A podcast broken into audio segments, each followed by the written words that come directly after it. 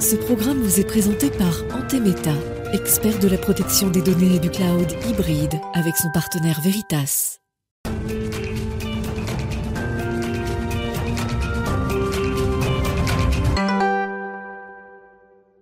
Bonjour et bienvenue à tous dans Smart Tech.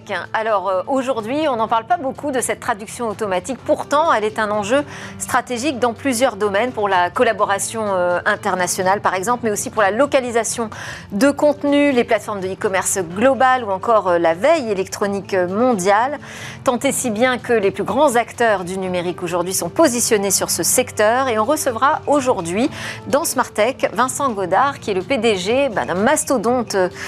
Du secteur en matière de traduction automatique, le poids lourd historique et qui est français. Ce sera votre interview dans quelques instants, Vincent Godard.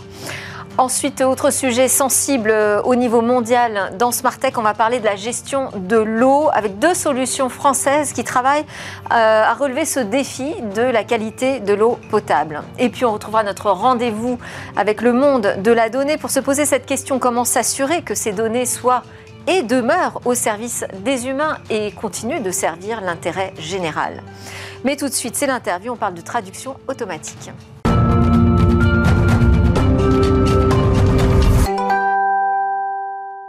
Il existe encore 2000, même plus de 2000 langues parlées dans le monde, mais seulement quelques outils finalement de traduction euh, détenus par une poignée d'acteurs euh, plus imposants les uns que les autres hein, dans la tech, euh, mais dont fait partie également Sistran, qui affiche 50 ans d'expérience au compteur. Bonjour Vincent Godard. Bonjour, merci pour votre invitation. Vous êtes le tout nouveau PDG de Sistran, mais c'est une entreprise que vous connaissez depuis très longtemps. Je disais acteur historique sur le marché de la traduction automatique. On peut se demander pourquoi ce secteur est aussi stratégique alors qu'on voit que l'anglais se généralise. Euh, partout presque sur la planète aujourd'hui, on peut se passer de, notre langue nationale pour échanger entre nous. Et pourtant, on voit de gros acteurs positionnés sur ce secteur. Euh, quels sont, rappelez-nous quand même, quels sont ces enjeux stratégiques de la traduction aujourd'hui? Alors, j'ai d'abord rebondir sur, sur votre remarque sur l'anglais. En fait, plus de la moitié des internautes aujourd'hui dans le monde sont situés en Asie, avec un niveau d'anglais qui est sans doute très faible. Il n'empêche qu'ils veulent avoir accès à des contenus qui sont euh, potentiellement, euh, qui viennent d'autres parties de la planète. Donc euh, tout le monde a envie de lire, d'avoir accès à des contenus plutôt dans sa langue maternelle. Et, du coup, accéder à ces contenus nécessite de les traduire. Et euh, en revanche, ces contenus, ils sont en explosion constante. Il y a plus de 2 milliards de sites Internet. Et je crois qu'ils s'en créent un nouveau toutes les 3 secondes. Donc ça fait une masse de contenu sans cesse croissante. Et, euh, et il y a un enjeu pour les traduire, quelle que soit finalement la nature de ces contenus. Et euh, Aujourd'hui, finalement, c'est presque suivre le mouvement d'Internet, c'est-à-dire cette globalisation de l'accès à l'information. Il faut qu'elle s'accompagne d'une globalisation de la traduction. Euh, on en est où euh, en matière d'état d'art de la traduction automatique? Alors effectivement, Sistran a un peu plus de 50 ans euh, d'âge hein, et a vécu finalement toutes les évolutions de la technologie en matière de traduction. Ça a commencé avec des systèmes à base de règles où il fallait décrire dans le détail tout le vocabulaire, la syntaxe, la grammaire pour passer ensuite à des systèmes basés sur des statistiques, pour enfin arriver, depuis euh, maintenant 5-6 euh, ans, à des moteurs qui s'appuient sur de l'intelligence artificielle. et, ça, ça change quoi et ça apporte quel niveau de qualité aujourd'hui? Alors ça a tout changé en fait. Et moi j'ai effectivement travaillé, vous dites que vous aviez dit que je connaissais déjà cette entreprise, j'ai travaillé il y a une dizaine d'années, pendant 4 ans, en tant que directeur commercial et je suis donc retourné il y a tout juste une semaine. En tant que PDG En tant que PDG. Et, euh, et force est de constater qu'il y a eu une sorte de saut quantique dans la qualité de la traduction euh, ces dernières années, avec l'arrivée de ces réseaux de neurones. Et en fait, en s'appuyant sur l'intelligence artificielle, on arrive à entraîner ce qu'on appelle des modèles de traduction. Donc un modèle de traduction, c'est un, un outil qui va permettre de passer d'une langue à une autre pour un domaine particulier et euh, qui sont extrêmement pointus et qui, euh, quelquefois, euh, ne permettent pas de faire la différence avec la traduction d'un humain. Et c'est pour ça, c'est parce qu'il faut des réseaux de neurones, comme on dit, enfin de l'IA et beaucoup de bases de données, qu'il y a si peu d'acteurs aujourd'hui qui sont pertinents sur ce marché alors c'est assez compliqué effectivement, il faut maîtriser cette technologie, celle des réseaux de neurones artificiels, mais il faut aussi avoir de l'expertise linguistique. Cette expertise linguistique, elle est double. Il faut, un, avoir des données qui permettent d'entraîner ces moteurs, et deux, il ben, faut savoir s'en servir. Et, et donc, c'est la conjonction de ces deux, de ces deux choses, de ces deux compétences qui permettent de créer ces moteurs de traduction. alors, pour revenir sur les enjeux de, ce secteur, il n'y a pas que les internautes qui ont envie d'avoir accès à tous les contenus de la planète. Il y a les entreprises pour qui c'est un enjeu hautement stratégique, la traduction. Je disais en introduction, collaboration internationale, localisation de contenu. On peut aussi penser à la modération euh, des contenus. Euh, est-ce que vous arrivez à travailler même jusqu'au plus petit dialecte aujourd'hui? Alors, euh, effectivement, il y a une. On sait que Facebook a eu de grandes problématiques, enfin en tout cas c'est ce qui a été affiché, pour réguler certains contenus du fait de l'utilisation de dialectes qui n'étaient pas bien maîtrisés par l'IA. Hmm. Alors, effectivement, il y a, euh, vous le disiez tout à l'heure, à peu près 2000 langues qui sont parlées dans le monde euh, et qui, potentiellement, tous les, gens qui parlent ces langues-là peuvent être des internautes. Euh, cela étant, pour une société comme la nôtre, qui s'adresse plutôt à un marché de professionnels, on s'est focalisé sur aujourd'hui 55 langues ce qui permet déjà de faire un, un très grand nombre de combinaisons, vous l'imaginez. Vous vous n'êtes pas le fournisseur de la technologie auprès de Facebook pour sa modération. Non, non. Facebook euh, travaille avec sa propre technologie euh, et, effectivement, c'est quelque chose d'important pour eux. Systématiquement, maintenant, quand vous êtes sur Facebook et que vous visionnez un contenu qui n'est pas dans, votre propre langue, il va vous proposer une traduction avec sa techno. Ce qui est intéressant aussi de noter, c'est que Sistran, c'est né en Californie mais c'est une entreprise française. C'est ça qui est assez surprenant parce que les mouvements se font généralement dans l'autre sens. Euh, effectivement, Sistran, qui avait été créé aux États-Unis euh, en 1968, a été racheté dans les années 70 par un industriel français qui était dans la robinetterie. Donc c'est quelque chose d'un petit peu improbable. Mais depuis, euh, l'entreprise s'est bien, implantée en France et a, prospéré et maintenant a des, a des filiales. non seulement aux États-Unis, mais également en Corée, au Mexique et au Japon. Alors pourquoi c'est intéressant que ce soit une entreprise française? Parce que ça vous permet aussi de travailler sur la question de la souveraineté euh, numérique qui est maintenant porté par un ministère en France, donc on voit au combien c'est un sujet euh, majeur.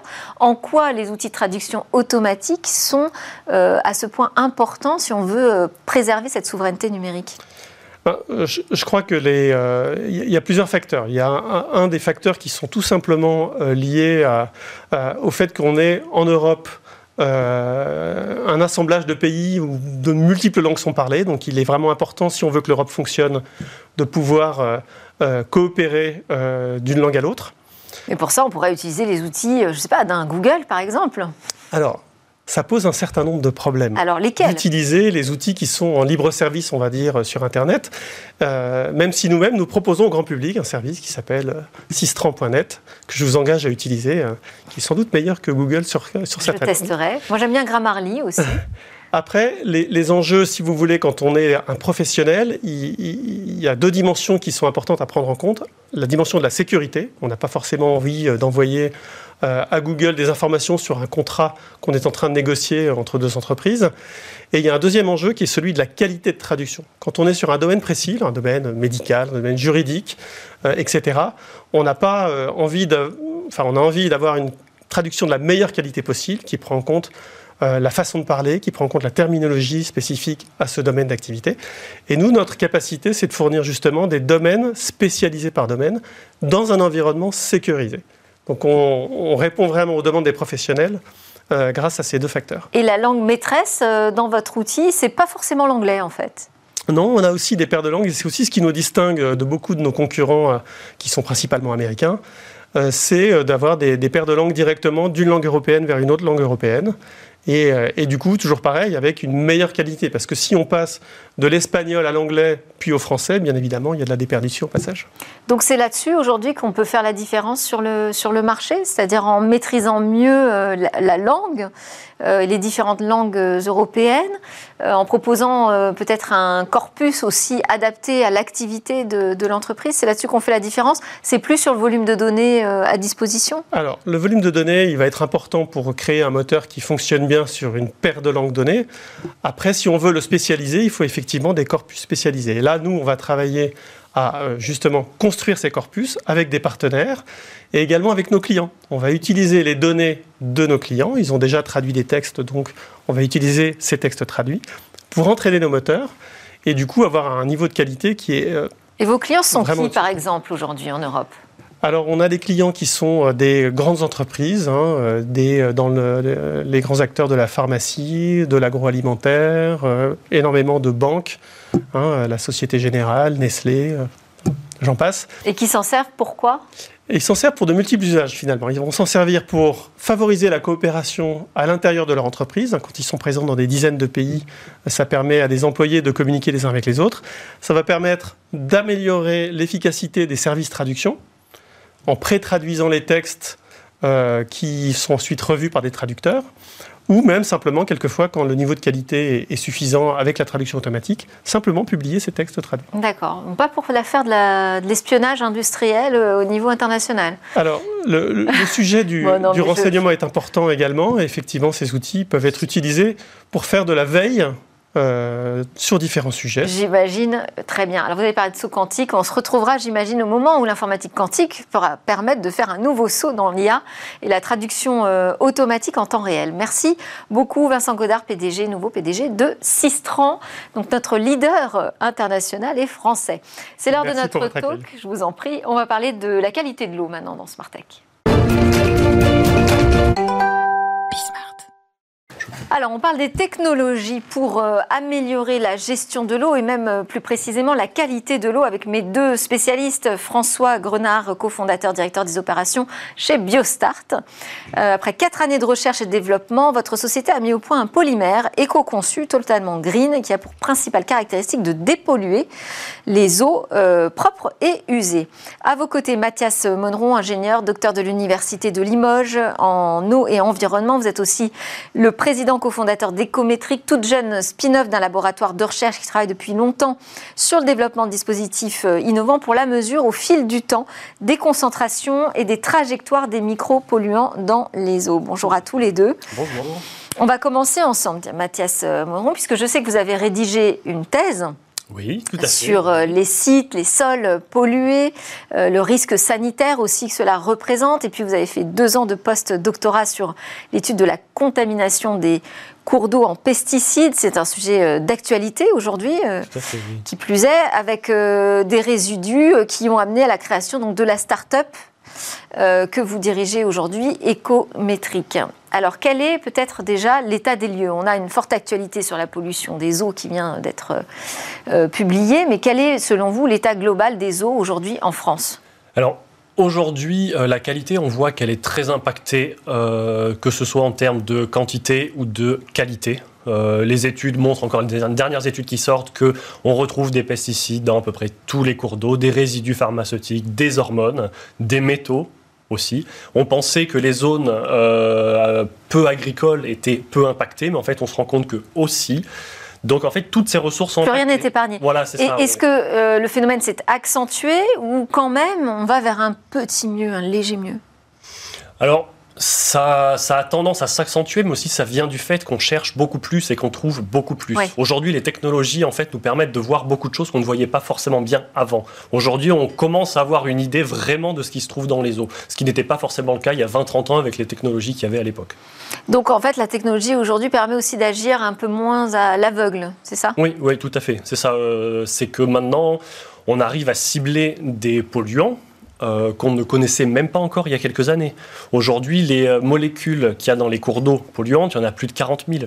Donc c'est compliqué d'avoir une cartographie complète de ce qui s'y trouve. Euh, Fabrice Grenard, même analyse sur l'état aujourd'hui des eaux en France? Tout a été dit, c'est exactement ça.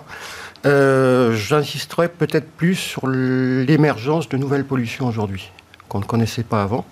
Mais c'est vrai que les métaux lourds, euh, les PCB, les pesticides, les perturbateurs endocriniens, c'est une pollution totalement invisible, mais qui a des effets extrêmement délétères. les nouveaux polluants, ce sont lesquels alors? On, en a quelques-unes, quelques familles euh, qui sont plutôt liées à des PFOS, des choses comme ça. Donc Je ne connais pas du tout, pardon, si vous pouvez nous éclairer. Oui, non, ce sont des, sont des polluants en fait, qu'on retrouve euh, souvent dans les, dans les bassins de rétention dans les aéroports. Euh, donc voilà, donc effectivement, euh, il y a plus de 110 000 euh, molécules en, Europe aujourd'hui qui sont visées.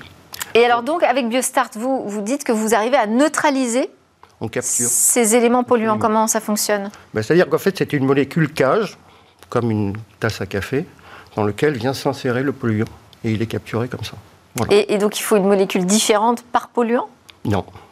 Justement, elle n'est pas sélective. Ah, elle n'est pas sélective. Non, elle n'est pas sélective. Donc on a développé quatre types de polymères. Et en fonction des matrices de polluants qu'on rencontre, euh, on adapte euh, nos, nos matrices en fonction de ça. Et alors, qu'est-ce que vous en faites une fois que le ah. polluant est capturé? Ça, c'est une bonne question. On peut le recycler. c'est une pollution en soi. Absolument. On peut le recycler, c'est-à-dire qu'avec un changement de solvant, on arrive à faire libérer en fait la molécule de son polluant. Donc, il y a des choses qu'on peut retraiter, donc dans une logique d'économie circulaire. Et puis les autres, évidemment, seront, seront, seront traités comme des déchets ultimes. Euh, J'ai une petite chose, c'est que notre, polymère est complètement green. Alors, c'est ce que j'allais dire parce que euh, euh, il y a aussi toute la question de la fabrication de votre capsule là, qui absorbe le polluant. Oui. Alors, c'est une molécule qui est assez ancienne, qui a été utilisée dans l'industrie pharmaceutique et que nous, on a changé et qu'on a. Enfin, ça nous a permis en fait de, de, de l'appliquer dans des matrices d'effluents. Et elle est faite à base, je schématise, hein, à base d'amidon et d'acide citrique. Donc euh, des éléments complètement neutres pour l'environnement. Et vous travaillez sur le même type de polluants Parce qu'il y a les polluants, les micropolluants oui, oui, je pense qu'on travaille sur le même type de polluants, sur les micropolluants, tout ce qui est pesticides, résidus pharmaceutiques, hormones, ce genre de choses. Donc c'est un travail complémentaire aujourd'hui qui euh, se fait entre vos deux sociétés? C'est ça, parce que nous, on est plus dans l'analyse. Je ne sais pas si vous vous connaissiez avant de venir dans Smartech d'ailleurs. Pas, du tout, mais c'est juste. C'est un hasard. Voilà, c'est ça. parfait. Donc lui, il est dans l'analyse, nous, on est dans le traitement, donc on est parfaitement. Nous, on arrive en amont, et après, du coup, vous arrivez sur le traitement. Absolument. Alors comment la technologie a pu euh, permettre de, mieux travailler? On parlait des capteurs. Quel type de progrès aujourd'hui on mais justement, un des problèmes avec les micropolluants, en fait, c'est la variabilité. En fait, les concentrations dans les cours d'eau, par exemple, d'un pesticide, sont très variables. Et aujourd'hui, ce qui est fait pour analyser les eaux, c'est généralement un technicien qui va sur le cours d'eau avec une rivière. Avec sa bouteille, il remplit. Là, il est représentatif Et ensuite, de quoi il part au labo, il fait son analyse. Il est représentatif d'une seconde, le moment où il a trempé la bouteille. Mais en fait, euh, l'agriculteur, un jour après, il avait pendu, il a plu. Ben, malheureusement, ça va ruisseler, ça va dans le cours d'eau. Lui, il l'a pas vu. Nous, en fait, on a des capteurs qu'on va laisser dans les masses d'eau pendant une quinzaine de jours. Mais stable, fixe Oui, oui, oui. Stable, euh, accrochés à un arbre où on les accroche. Et pendant 15 jours, ils vont accumuler tout ce qui passe. Donc en fait, ils permettent de voir la vie du cours d'eau pendant 15 jours. Et pas en fait d'être là juste à une seconde, une seconde, une seconde. Et ce sont des, des, des récipients qui permettent de c'est des dispositifs, euh, c'est des dispositifs où l'eau passe à travers, oui, et puis euh, au travers une poudre, et ça reste sur cette poudre. Après, on part en laboratoire, on analyse. D'accord. C'est juste la question, où est l'innovation et la technologie? C'est juste une autre façon de penser que vous me décrivez. Ah, c'est une autre façon d'aborder en fait la qualité des eaux. C'est une technologie qui existe dans les laboratoires de recherche depuis une dizaine d'années, mais qui était vraiment très cantonnée aux laboratoires de recherche. Et nous, avec Ecometrics, ce qu'on a voulu, c'est faire sortir cette technologie des laboratoires pour en fait ben, la proposer quoi, aux collectivités. Baisser les coûts euh, Comment? Baisser les coûts, c'est ça? Alors oui, déjà baisser les coûts, mais surtout en fait euh, fournir la prestation de service globale et pas juste faire de la recherche avec. Dire aux collectivités, nous on a cette technologie, on peut vous la mettre à disposition. Les laboratoires de recherche, ils sont là pour faire de la recherche. Ils sont pas là pour aller voir les collectivités et leur dire on va faire votre suivi avec nos technologies. Même question, euh, Fabrice Grenard. Qu'est-ce que la technologie vous a permis d'améliorer? Alors, euh, dans le cadre en fait du traitement de l'eau et notamment le traitement tertiaire, il y a des technologies qui existent depuis longtemps, le charbon actif, le système euh, membranaire, mais ce sont des technologies qui sont chères. Donc nous, ce qu'on voulait... Le charbon, c'est cher Charbon actif, oui, parce qu'il faut le retraiter derrière. D'accord. Donc euh, dans la chaîne de valeur, c'est relativement cher. nous, ce qu'on a voulu dès le départ de, de, de Biostart, c'est trouver en fait un modèle économique qui soit viable, c'est-à-dire qu'en fait, c'est vous qui payez la facture d'eau, donc le traitement. Donc il ne faut pas que ce soit trop impactant pour l'usager. Et voilà, c'était l'objectif. Donc la techno nous a permis, grâce à la pharmacie, justement, de développer une solution alternative, voire complémentaire aux autres, euh, et qui, nous paraît économiquement tout à fait viable. Donc euh, voilà, on a travaillé quatre ans hein, sur, cette, euh, sur cette recherche. On a travaillé en partenariat avec des facultés et des industriels de la chimie verte. Donc voilà, on a mis au point ce polymère-là. Et aujourd'hui, ça veut dire qu'on peut poser ce dispositif auprès de bassins industriels sans frais supplémentaires, c'est ça? Alors si, il y aura quand même un surcoût, ça c'est évident, puisque le traitement coûte cher, mais enfin, euh, oui, on pourra en fait clipser notre modèle en fin de traitement avant le rejet dans le milieu. Donc l'eau va passer. Une sorte de filtre. Voilà. L'eau va passer sur notre polymère, va être débarrassée de ces micropolluants et va être rejetée dans le, dans le milieu naturel. Et ça peut s'adapter à n'importe quelle industrie, n'importe quel type de site. Absolument. Euh, et quand vous parlez au futur, ça veut dire que pour l'instant, on est encore dans le concept? Non, non, on n'est plus dans le concept. Là, on, on, est en train de mettre au point des, des, pilotes industriels chez nos clients. Et on souhaite commercialiser en fait nos solutions à partir de 2023. Mais là, on teste les pilotes en conditions réelles. De votre côté, euh, est-ce que euh, le fait de, de, changer la méthode finalement et la manière de, de, de, comprendre euh, où sont les polluants, leur évolution, leur cycle de vie, est-ce que vous pensez que ça peut être porteur aussi d'innovation? Est-ce que vous arrivez en amont ah oui. sur ce qui se passe à la suite? Oui, c'est ça. Ça permet aussi ben, voilà, d'identifier les problématiques en amont. Euh, on, nous dit, souvent, ben, vous, vous avez des concentrations moyennes. Comme j'ai dit, c'est sur 15 jours, nous. Alors oui, on a des concentrations moyennes, mais par contre, on va tout voir.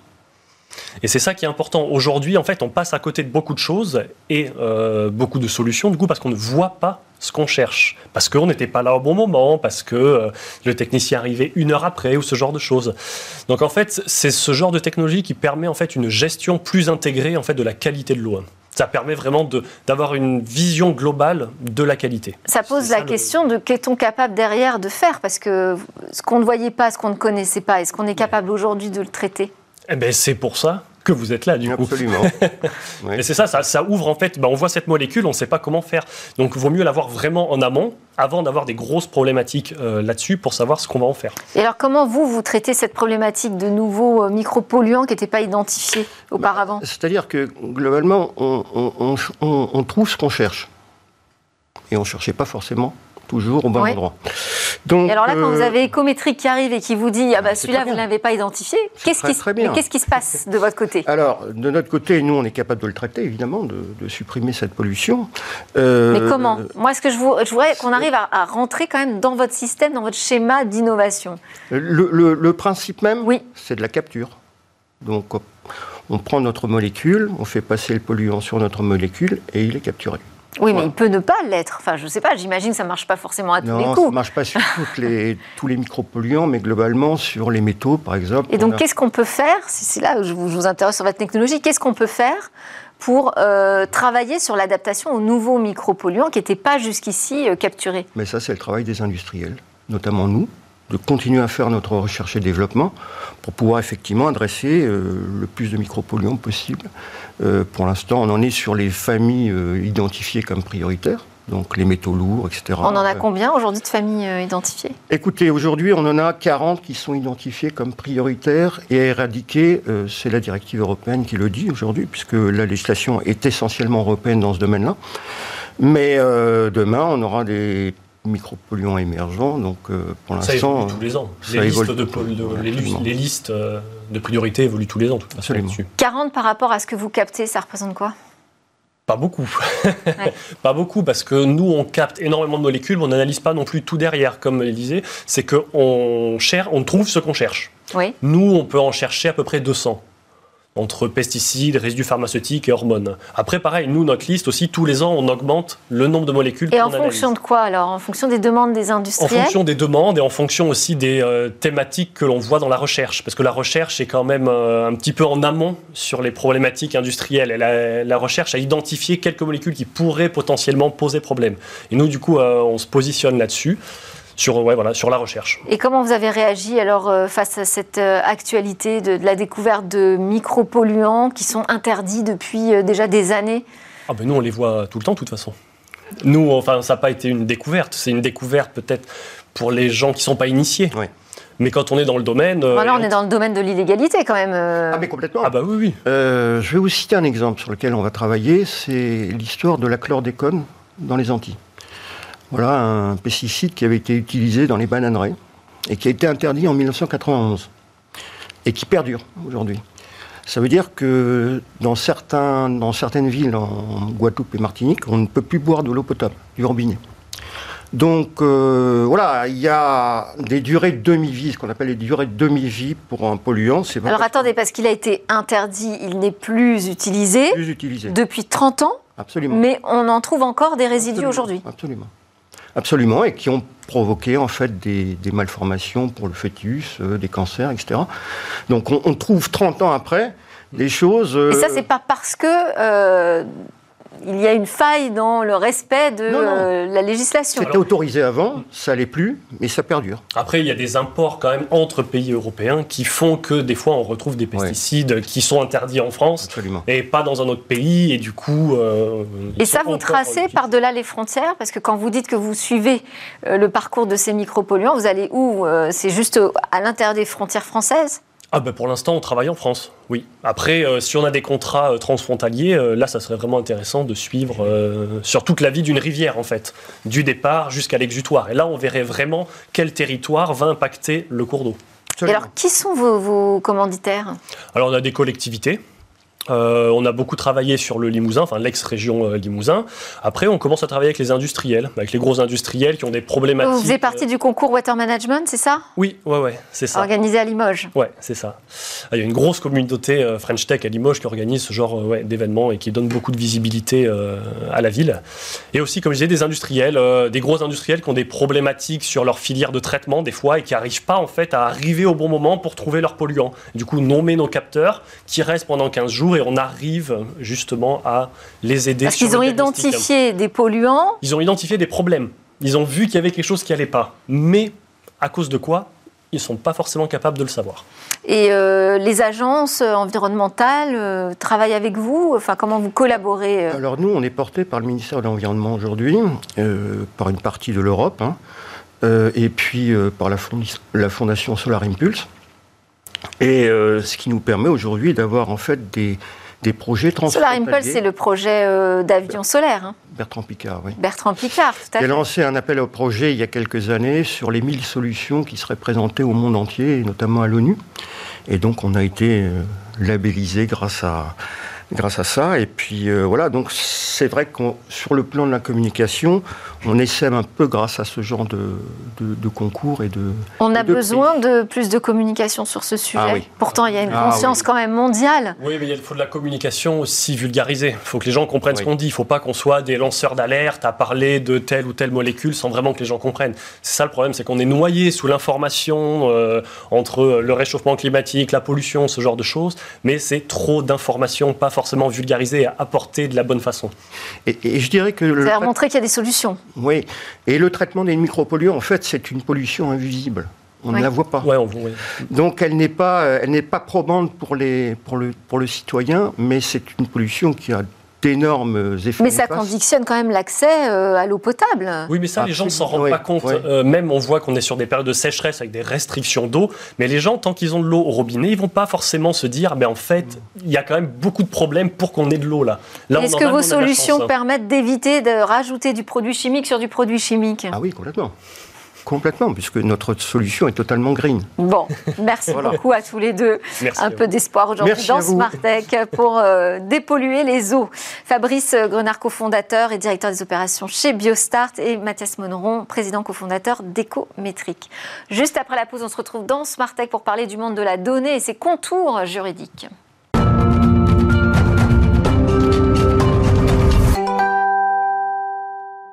Vous êtes bien de retour sur le plateau de Smartech, votre émission qui vous parle de l'innovation, mais aussi de toutes ces questions euh, autour de l'innovation, des nouvelles technologies qui chamboulent notre monde. On va parler justement de ce monde de la donnée, de ses contours juridiques, avec euh, Carole Chartier-Jelaibia, euh, pardon, j'ai peut-être un peu écorché le nom, j'espère pas trop, juriste, membre fondatrice et secrétaire générale du Cercle de la Donnée. Bonjour Carole. Bonjour. Alors, ce monde de la donnée, que vous nous chroniquez d'ailleurs régulièrement euh, dans Smartech et dont vous observez, vous, sous ses contours et problématiques juridiques au quotidien. Euh, il n'est pas toujours, c'est pas si évident qu'il soit synonyme de projet. Quand on parle de big data, d'intelligence artificielle, eh bien, parfois, on fait face à des craintes, voire euh, à du rejet. Qu'est-ce que vous répondez, Carole, à la méfiance, en fait, suscitée à l'égard de l'usage massif des données? Euh, vous avez touché vraiment euh, au cœur euh, du, problème, on va dire, c'est vraiment l'usage massif. Parce que l'être humain, il a toujours en fait appréhendé son environnement à partir des données, des informations qui l'entourent. mais c'est vrai que bah, par le passé, quand par exemple on utilisait, je sais pas, Excel pour traiter de l'information et qu'on l'extrayait, bah, ça faisait beaucoup moins peur. Donc aujourd'hui, je pense que c'est vraiment cet usage massif de données, donc le big data. Euh, l'augmentation de, la, puissance euh, de calcul euh, qui font qu'on a changé d'échelle considérablement.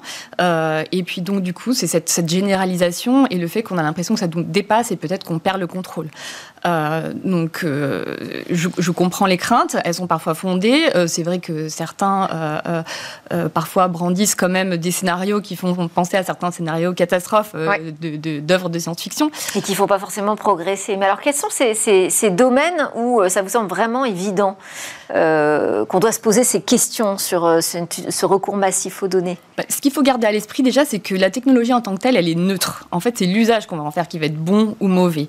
et si euh, plutôt que de rejeter en bloc euh, ce progrès, euh, on regarde, on va voir qu'il y a des progrès indéniables dans pas mal de domaines. On pense à la santé, puisque ben, les données, le big data, c'est comme une manne pour, pour la recherche scientifique, la recherche médicale. Ça va faire progresser, on va pouvoir lutter, enfin, prédire les épidémies, lutter contre les épidémies. un exemple assez flagrant quand même, c'est en termes de diagnostic, par exemple, diagnostic du cancer. Une étude publiée récemment euh, qui a montré que euh, l'intelligence artificielle euh, était, pour donc, diagnostiquer le lymphome, plus performante que l'œil du médecin. Donc ce serait quand même dommage de se priver de tout ça. on peut parler aussi de l'agriculture avec le défi qui va se poser dans les années à venir, vu qu'on prévoit d'être à peu près 9 milliards d'êtres humains sur la planète d'ici à 2050. donc il faudrait faire progresser d'environ 70% la, la, production agricole. Donc là encore, le fait de mettre des capteurs euh, dans les, dans les exploitations agricoles, de pouvoir accéder à des données, de les traiter via l'IA, ça va permettre bah, de gérer les ressources en eau, euh, de gérer la fertilisation des sols, euh, des choses comme ça. Euh, enfin, peut-être un dernier exemple, ce serait dans le domaine euh, automobile, où là, euh, ben, en matière de sécurité routière, la, généralisation de, bah, l'automatisation des véhicules peut faire peur, mais c'est vrai que le fait de pouvoir anticiper, les, améliorer la qualité des véhicules, améliorer la sécurité aussi des infrastructures, tout ça, quand on sait que 9 accidents sur 10 sont causés par, par une intervention humaine, c'est quand même plutôt, plutôt favorable au progrès. Ah, Alors c'est vrai que bon, là vous, vous donnez des exemples euh, qui, montrent euh, l'apport euh, tout à fait positif hein, pour chacun d'entre nous de, cet usage massif des données, parce que vous, vous donnez l'exemple d'un médecin face à une IA, mais cette IA a été entraînée par énormément de médecins. En fait, c'est ça qui en fait tout, tout l'intérêt et toute la qualité. Pourtant, il existe quand même des travers euh, sur cette généralisation de l'exploitation des données Oui, tout à fait. Il y a déjà dans, on peut citer les, ce qu'on appelle les biais en matière d'intelligence artificielle. Donc c'est sûr que si les données de départ euh, ne sont pas suffisamment qualitatives, en fait, euh, eh bien, du coup, les données de sortie de l'IA ne seront pas bonnes non plus. Et on a, on a tous des exemples en tête de travers, voilà, qui d'IA qui excluent certaines parties de la population, comme bah, il y a eu des IA qu'on a qualifiées de sexistes ou de racistes. Euh, et puis après, bien entendu, euh, on n'est pas à l'abri euh, de, de, déviations. et, aussi, ce qui peut faire peur, c'est le fait que cette technologie puisse être utilisée à des fins qui ne sont pas acceptables moralement ou socialement. Et là, un exemple qu'on pourrait citer, c'est la reconnaissance faciale, par exemple. Nous, en Europe, normalement, elle est utilisée euh, uniquement dans le but euh, de, lutter euh, contre le terrorisme, par exemple, et de façon très, très contrôlée. Et en revanche, cette même intelligence artificielle, elle est déployée en Chine pour procéder à un contrôle massif des populations avec des systèmes de notation. Donc, c'est sûr que... Alors, tout ça est très, effectivement, effrayant, ça pose problème. comment est-ce qu'on fait? Quelles seraient les solutions, selon vous, pour éviter de tomber dans ces, dérives? Euh, Il faut redonner euh, confiance euh, aux utilisateurs pour ça, il faut notamment de la transparence, qui n'est pas forcément évidente à donner.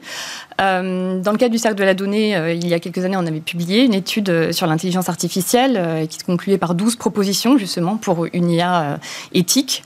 donc Parmi elles, il y avait notamment euh, une proposition qui figure aujourd'hui dans, le règlement euh, sur l'intelligence, sur la proposition de règlement d'intelligence artificielle. Au niveau euh, européen? Au niveau européen, qui est de définir en fait des, l'IA selon des critères de, risque. Donc il y aurait une IA qui serait totalement inacceptable, en tout cas en Europe. on définirait aussi les IA à risque, à risque limité. voilà. Donc, et en fonction de tout ça, eh bien, il y aurait des, euh, des, conditions à remplir qui seraient plus ou moins importantes, et notamment au niveau de, la qualité des, données d'entrée. Donc en fonction des expérimentations et des usages. Tout à fait. Mais c'est vrai que ce qui est primordial, c'est de, définir des règles au niveau européen, c'est-à-dire d'avoir une, réflexion euh, globale. Et euh, ce qui est assez encourageant, c'est qu'aujourd'hui l'Union européenne a quand même pas mal de, voilà, de projets en cours sur cette transformation numérique, mais on sait que les États membres, à chaque fois, essayent vraiment de placer l'humain et les, libertés fondamentales au centre. Donc normalement, il devrait être garant. Euh. Et, donc, euh, toutes ces réflexions aujourd'hui, elles se font au niveau européen, euh, mais pas seulement, au niveau de chaque État. Aujourd'hui, on en est où en France sur cette réflexion d'une IA éthique? Enfin, d'une IA, c'est peut-être un peu simple, mais des IA éthiques? Euh, ben, Au niveau euh, France, je suppose qu'on va quand même euh, essayer de suivre le mouvement puisque les, réglementations qui arrivent, elles sont normalement transposables en droit français. Et puis de toute façon, on peut peut-être les devancer aussi. Pour l'instant, c'est plutôt, on est plutôt dans un cadre de moratoire. Quand on regarde ce qui se passe sur la reconnaissance faciale, on a l'impression que la France est très prudente, voire freine. Hein. Tout à fait. Mais c'est justement toute euh, la, réflexion qu'on essaye de porter au sein du cercle de la donnée, c'est-à-dire euh, de faire en sorte, euh, voilà, d'alerter déjà sur sur les sujets et, et, de faire en sorte, voilà, de nourrir la réflexion pour que tout ça aille dans le bon sens et pour que la donnée, en fait, elle soit au service de l'humain et, et surtout pas l'inverse. Donc c'est là, c'est là tout l'enjeu et euh, continuer à donner, euh, à donner de la confiance euh, et de la transparence. Oui, et de ne pas agir finalement, c'est s'empêcher de travailler sur ces sujets? Non, certainement pas. Déjà il y a certains freins qui existent, notamment au niveau GDPR, ce qui est très bien. le règlement sur la protection des données personnelles, le règlement européen, oui c'est très bien parce qu'il pose bien entendu des bases, mais parfois on a pu le voir euh, notamment euh, sur euh, l'intelligence artificielle en matière automobile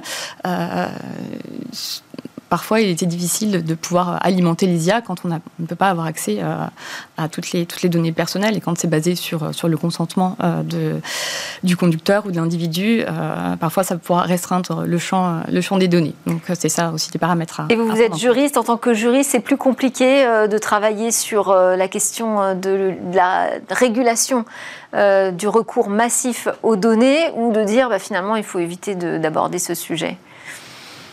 Euh, bah, c'est comme tout, il faut, euh, il faut y aller, mais euh, de façon prudente et, et encadrée, mais pas, se, pas, surtout pas se priver en fait de, bah, des évolutions, parce qu'on voit bien que quand même l'intelligence artificielle sert, sert le progrès in fine le progrès et l'intérêt général. Merci beaucoup, Carole Chartier, Djelaïba, juriste, membre fondatrice et secrétaire générale du Cercle de la Donnée. C'était Smartech, cette émission qui vous parle du monde de l'innovation. Je vous retrouve évidemment dès demain. Bonne journée à tous.